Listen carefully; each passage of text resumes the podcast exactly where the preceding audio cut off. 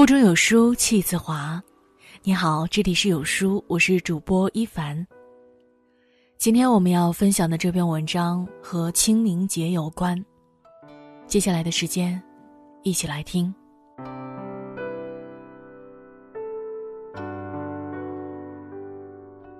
今天是清明。往年这时，不少人匆匆赶赴老家，加入到大的小的祭祖队伍中。今年有些不同，变成云扫墓、代祭扫或预约祭扫。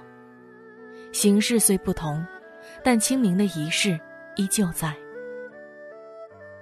有外国人在网上问：中国人每年孜孜不倦的祭拜祖先，真的会得到祖先的庇佑吗？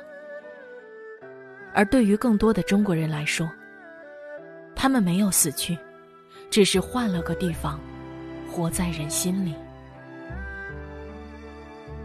清明是中国祖先的法令。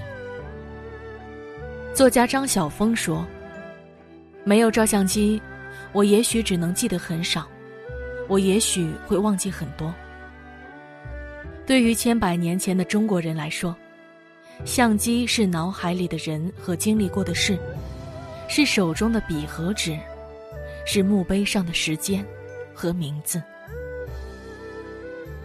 还记得小时候跟着长辈们踏青扫墓时，他们总会领着我去到这个那个墓碑前，讲着先人们的故事。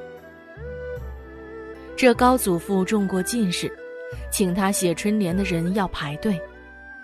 太爷爷生意做到南阳，有十几间铺，但爱喝酒。曾祖母做的手艺是全村最好看的。以前不解，为什么年年总是要讲一遍同样的故事？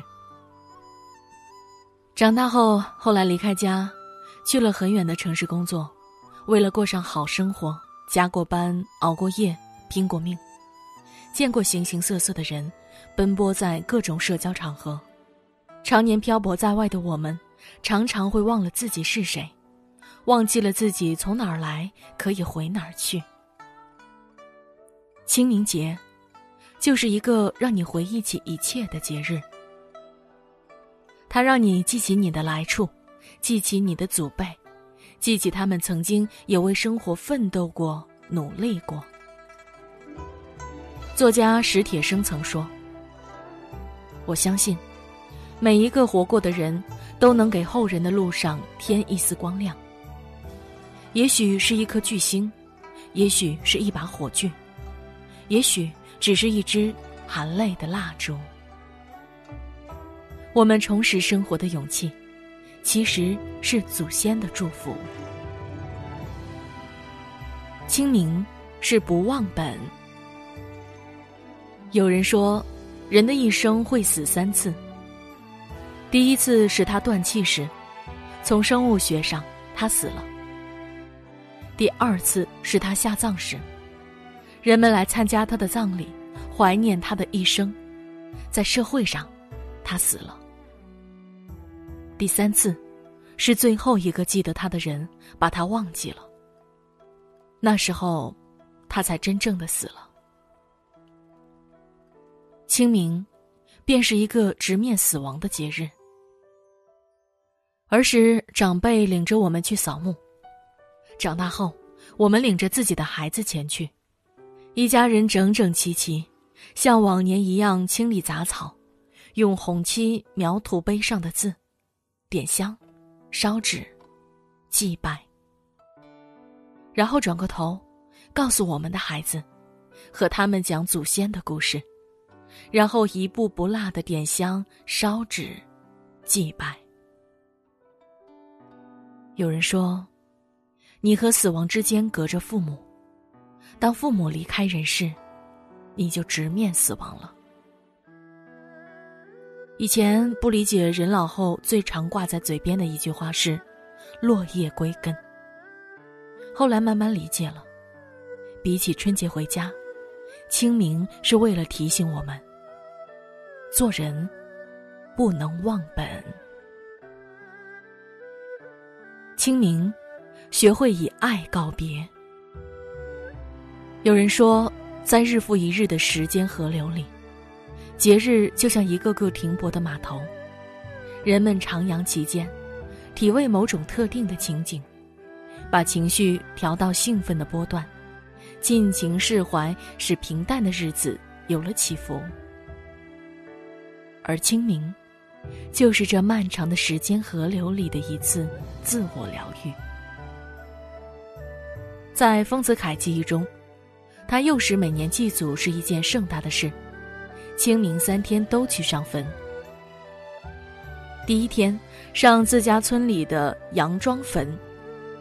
清明正日同组五条村，租上两条大船上大家坟。最后一天才是他们一家几口上私家坟。在这场年复一年的仪式里。父辈们谈论家长里短，孩童们嬉笑玩闹，何尝不是在告慰祖先？儿孙满堂，家族兴旺，您老人家可放心了。多少年以后，当年的三岁小儿慈玉，已成白发老人丰子恺，但这些情景依然历历在目，让他以爱与温柔活了丰盈的一生。自古爱恨离别苦，人有悲欢离合。清明，就是让我们学会以爱告别，以爱相处。最近每次刷手机视频，最怕看到的、听到的，就是一个又一个人离开我们的消息。更难过的是，有些人已经离开了。在我们共同经历的这个时代，他们或许是像你我一样的普通人，但因为一些选择、一些坚持，却如星光，照亮过世界。有人说，当一颗星星陨落，地上的人们只能用这颗星星点灯，无能为力。但记住，就是最好的力量。记住了。他们就没有真正离去，只是换了个地方，活在爱他们的人心里。念念清明，念念不寄望他们来过、爱过、活过，为这个世界的美好奋斗过。清明，所有我爱着的、爱过的人，愿我们好聚好散。以爱告别，不忘记。清明，所有守护山河、守护生命的英雄，愿一路走好，忠魂安息。我们会永远将你们铭记心中。祈福。平安。